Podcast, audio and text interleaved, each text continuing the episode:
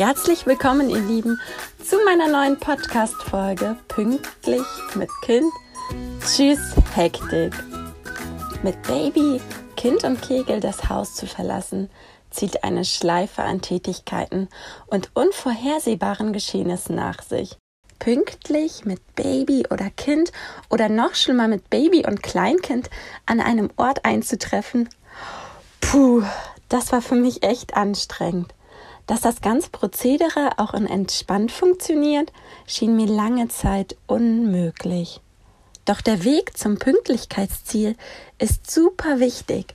Wenn ich mein Ziel mit genervten Kindern erschöpft und abgehetzt erreiche, läuft der Abschied im Kindergarten meistens ebenfalls mies. Mein Gefühl ist schlecht, ich bin weniger erfolgreich bei meinem nächsten Termin, mein Kind benimmt sich bei unserem gemeinsamen Termin daneben, ich kann die Krabbelgruppe mit meinem Baby weniger genießen und so weiter. Vollkommen egal, ob du morgens entspannt in Krippe, Kita, auf deiner Arbeit, zu einem Arztbesuch oder anderem Termin mit deinem Kind nicht nur pünktlich, sondern auch entspannt und zufrieden eintreffen möchtest. Dabei möchte ich dich heute unterstützen. Was also tun trotz Zeitdruck, gegebenenfalls Müdigkeit und all den anderen erschwerenden Bedingungen für einen entspannten und glücklichen Start in den neuen Tagesabschnitt? Ich möchte dir zuerst vom Abfahrtsstress zum Aufbruchsflow helfen und zweitens ein Morgenbeispiel aus unserem Alltag vorstellen.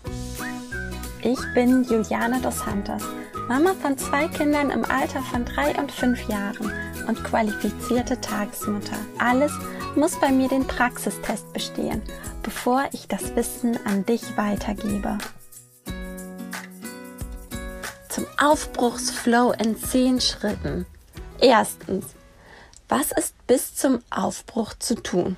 Es hilft mir, wenn ich die erforderlichen To-Dos bis zum Aufbruch in Etappen aufteile beim Rausgehen morgens könnten das zum Beispiel das Zähneputzen, das auf die Toilette gehen, ähm, das Anziehen, Frühstücken für die Kinder sein.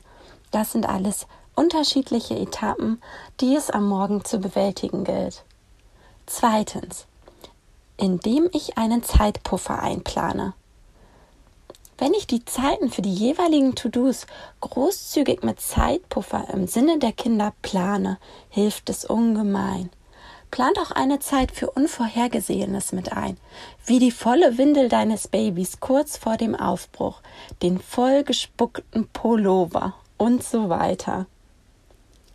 Drittens, ein Schritt nach dem anderen eine sinnvolle Reihenfolge festlegen, bei der die Kinder möglichst wenig die Räume wechseln müssen.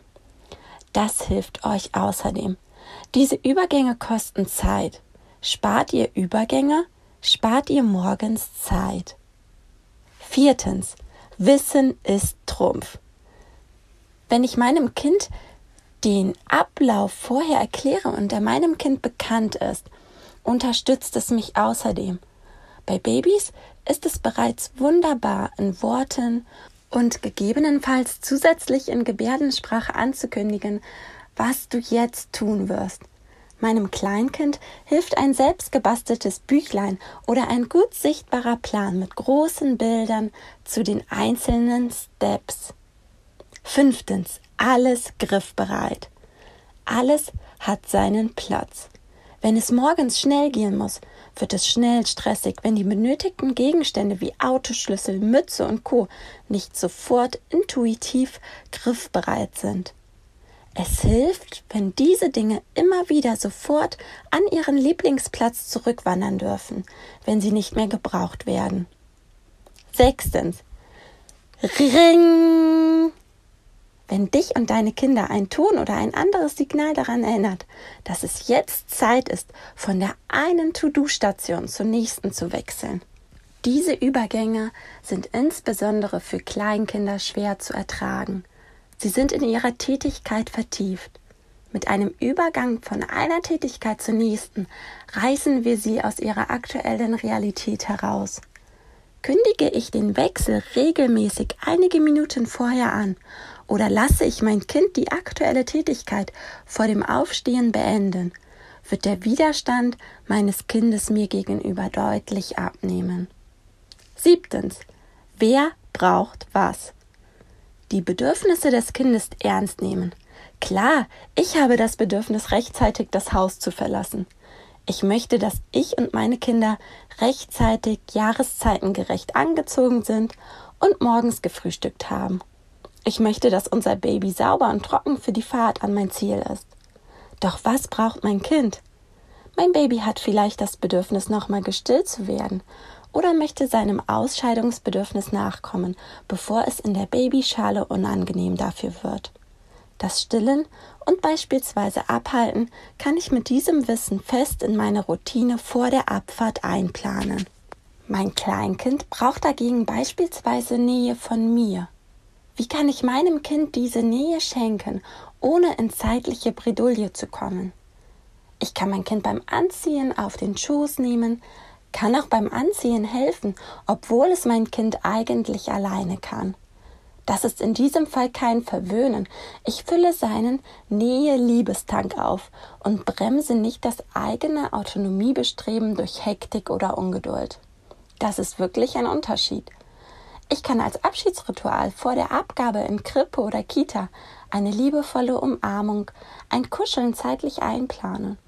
Bei Kindern, die gerne alles selbstständig machen möchten, kann ich entsprechend mehr Zeit einplanen und mein Kind eher an das Vorbereiten erinnern. Einem Kind, das noch zu Hause weiterspielen möchte, kann ich noch eine Spielzeit mit einplanen. Je nach Alter und Zeitpuffer auch noch mal zwischendurch oder am Ende, wenn alles fertig vorbereitet ist. Achtens. Wer trägt hier die Verantwortung? Ich bin der Rudelführer. Ich trage die Verantwortung dafür, dass wir rechtzeitig und entspannt das Haus verlassen. Mein Kleinkind kann diese Verantwortung nicht tragen.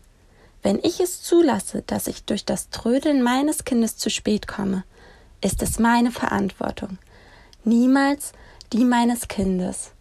Deshalb darf mein Kind hinterher, wenn es zu spät geworden ist, nicht die Schuld dafür aufgedrückt bekommen. Wenn ich mir bewusst mache, dass ich diese natürliche Autorität innehabe, diese elterliche Macht, meine Kinder vor Gefahren zu schützen und unser Leben entspannt und zufrieden zu gestalten, ist das wertvoll. Schließlich habe ich aufgrund meiner Gehirnentwicklung und Lebenserfahrung die Möglichkeit dazu. Es verhindert bei mir als Elternteil das Gefühl der Machtlosigkeit darüber, dass meine Kinder nicht auf mich hören. Denn in meiner natürlichen Autorität bin ich mir einhundertprozentig sicher, dass mir meine Kinder folgen werden, genauso wie Welpen ihrem Leitwolf folgen. Ich sage also, kommt, jetzt fahren wir los, in der absoluten Sicherheit, dass meine Kinder mitkommen werden. Es verhindert auch, dass mein Kind die von mir unausgefüllte Führungsrolle übernimmt und in eigener Überforderung selber das Ruder in die Hand nimmt.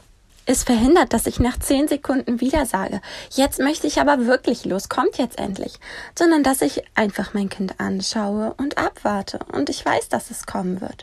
Als ich es damals zum ersten Mal ausprobiert habe, hat sich für mich so viel verändert. Denn die Kinder haben vorher einfach die Unsicherheit in meiner Stimme erkannt. Sie haben einfach gespürt, dass ich mir nicht 100%ig meiner Leitwolf-Rolle bewusst bin. Klare Worte wählen. Klare Kommunikation bedeutet, anstatt eines Hey, jetzt bitte nicht mehr spielen, hört mein Kind spielen. Viele Füllwörter wie auch das bedeutsame nicht hört mein Kind nicht. Das hängt mit der sprachlichen Gehirnentwicklung zusammen. Am besten sage ich deshalb, was ich von meinem Kind möchte, anstatt zu betonen, was ich nicht möchte. Also, in diesem Beispiel, bitte ziehe jetzt deine Schuhe an. Außerdem möglichst präzise sein. Ein Ziehe dich bitte an ist für kleine Kinder viel zu komplex. Versuche stattdessen, die einzelnen Schritte zu betonen und nicht den kompletten Anziehprozess an sich, wie beispielsweise ziehe jetzt bitte deine Hose an. Auch ein Zieht euch jetzt bitte eure Schuhe an. Wird bei Vorschulkindern gegebenenfalls noch nicht funktionieren, da sie sich noch nicht mit der Gemeinschaft identifizieren können. Eine direkte Ansprache beim eigenen Namen hilft da ungemein.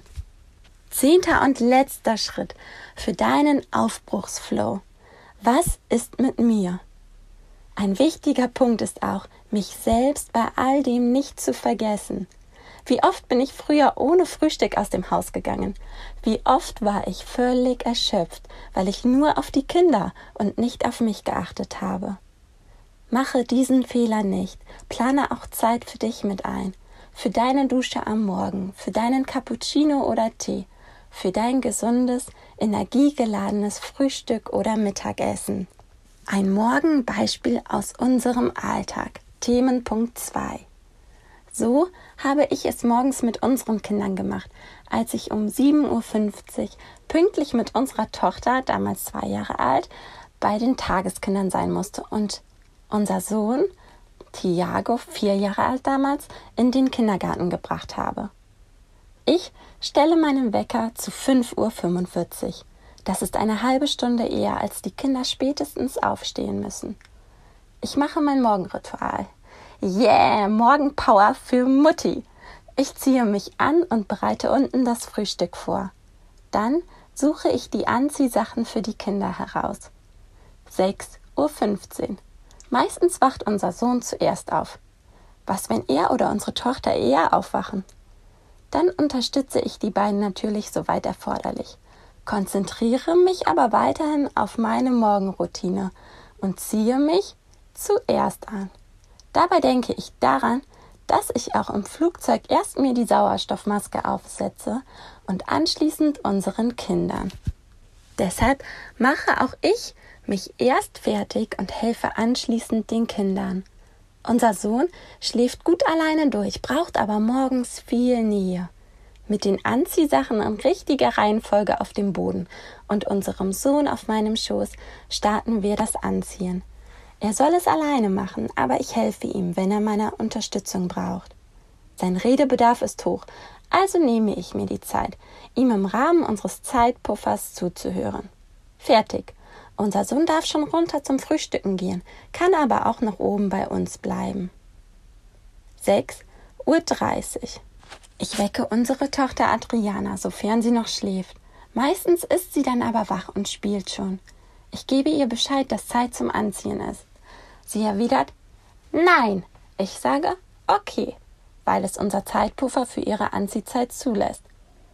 Und ich weiß, dass es auch gut ist, wenn ein Nein der Kinder auch mal gehört und akzeptiert wird. Ich gebe ihr Bescheid, dass ich sie in fünf Minuten anziehen möchte, wenn der Wecker klingelt, ziehe den Wecker auf und stelle ihn sichtbar auf ihren Schrank im Zimmer. So lange begleite ich unseren Sohn nach unten, der nicht ohne mich frühstücken gehen möchte. Ich unterstütze ihn dabei, sich sein Frühstück aus der vorbereiteten Auswahl fertigzustellen. Und er isst. Ring! Der Wecker klingelt. Ich gebe meinem Sohn Bescheid, dass ich unserer Tochter beim Anziehen helfe. Gleich wieder da bin. Gehe hoch und unsere Tochter sagt zum Anziehen Nein. Jetzt könnte ich darauf beharren. Aber es stört mich auch nicht, wenn sie sich nach dem Frühstück anzieht. Ich biete ihr die Alternative, jetzt anziehen oder jetzt frühstücken und danach anziehen. Unsere Tochter ist einverstanden, kleckert beim Frühstück und ich freue mich, dass sie noch im Pyjama ist. Ich esse jetzt selber in Ruhe mit. 7 Uhr, mein Wecker klingelt. Adriana, Tiago, letzte Chance zum Frühstücken, bis ihr satt seid. Gleich ist Anziehzeit. Ich stehe schon mal auf, lege die Anziehsachen für draußen bereit, kündige den Kindern die Anziehzeit nochmal an. Der Übergang fällt ihnen am schwersten an dieser Stelle. Und dann ziehe ich mich selber an. Die Kinder haben jetzt zusammen 25 Minuten zum Anziehen. Sie bekommen meine Unterstützung, wenn sie gebraucht wird, und dürfen danach schon mal in das Auto in unsere Garage krabbeln. Natürlich ohne Schlüssel in der Zündung. Aber das lieben sie und es spornt sie an. Auch der gegenseitige Wettstreit, wer jetzt wohl am ehesten fertig ist, unterstützt mich. 7.35 Uhr. Ankunft im Kindergarten.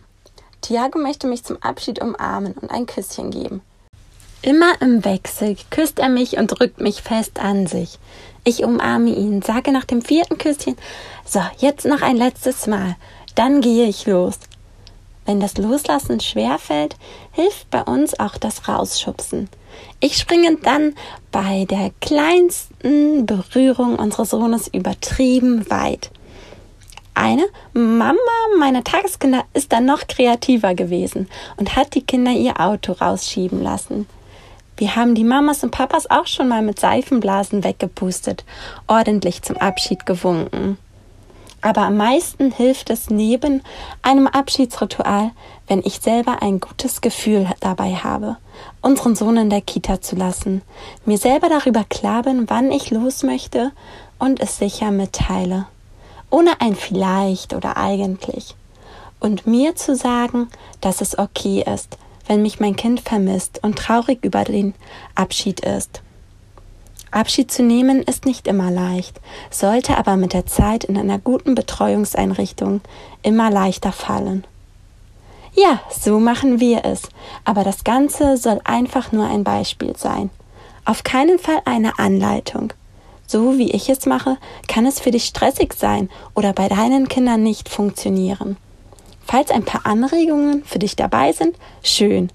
Damit du langfristig erfolgreich bist, darfst du aber deinen eigenen Weg gemeinsam mit euren Kindern finden.